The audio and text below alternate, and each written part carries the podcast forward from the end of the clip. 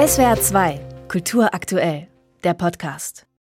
Wie der Spiegel berichtet, zeigten sich mehr als 200 Personen, überwiegend Filmschaffende, in einem offenen Brief empört über die Einladungen an zwei AfD-Politiker und warfen der Festivalleitung vor, damit frühere Verlautbarungen gegen Rechtspopulismus zu konterkarieren.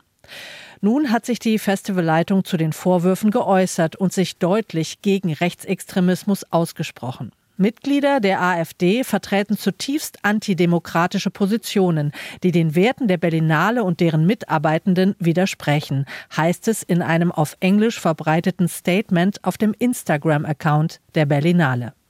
Sowohl die Kulturbeauftragte des Bundes, Claudia Roth, als auch der Berliner Senat erhielten Einladungskontingente für die Eröffnungsfeier, heißt es in der Mitteilung weiter. Diese würden an die gewählten Abgeordneten aus allen Parteien im Bundestag und im Berliner Abgeordnetenhaus vergeben. AfD-Mitglieder seien in den Bundestag und das Abgeordnetenhaus gewählt worden und daher auch in politischen Kulturausschüssen und anderen Gremien vertreten. Das ist ein Fakt und den müssen wir als solches akzeptieren, heißt es. Konkret handelt es sich bei den beiden Eingeladenen um Christine Brinker und Ronald Gläser. Brinker ist Landes- und Fraktionschefin der AfD in Berlin. Gläser ist Vizechef der Berliner AfD. Die Berlinale teilte in ihrer Reaktion mit, für demokratische Grundwerte und gegen Rechtsextremismus zu stehen und alle Demonstrationen und andere Initiativen gegen undemokratische Strömungen zu unterstützen. Soweit der Spiegel. Die Berliner Zeitung schreibt, man darf gespannt sein, wie die beiden AfD-Abgeordneten auf Post von der Berlinale reagieren. Christian Brinker hat im vergangenen Sommer an einem Treffen von Rechtsextremen teilgenommen, wie erst kürzlich bekannt wurde. Ronald Gläser, parlamentarischer Geschäftsführer der AfD-Fraktion, hat sich zuletzt über die Demonstrationen gegen rechts in Deutschland geäußert. Er nannte die Proteste ein von der Regierung gelenktes Theater, berichtet die Berliner Zeitung.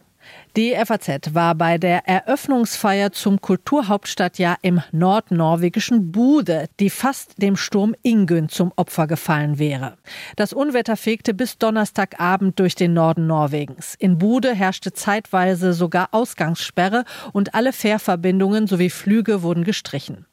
Zuvor hatten die Organisatoren der ersten arktischen europäischen Kulturhauptstadt angekündigt, die abendliche Eröffnungsfeier würde bei jedem Wetter auf einer schwimmenden Bühne im Hafen aufgeführt. Vermutlich kennen bisher nur wenige Menschen in Europa die Küstenstadt mit ihren rund 53.000 Einwohnern. Doch Bude ist ein wichtiger Knotenpunkt an der Westküste. Das Kulturhauptstadtprogramm findet nicht nur hier statt, sondern auf einem Gebiet mit mehr als 800 Kilometer Küstenlänge in der Provinz Nordland. Mehr als 1000 Events sollen in diesem Jahr Besuchern den Puls der Arktis näher bringen. Darunter die Oper Querini auf der abgelegenen Insel Röst, die von einem Schiffsunglück und von der Liebe der Insulaner zum Stockfisch erzählt.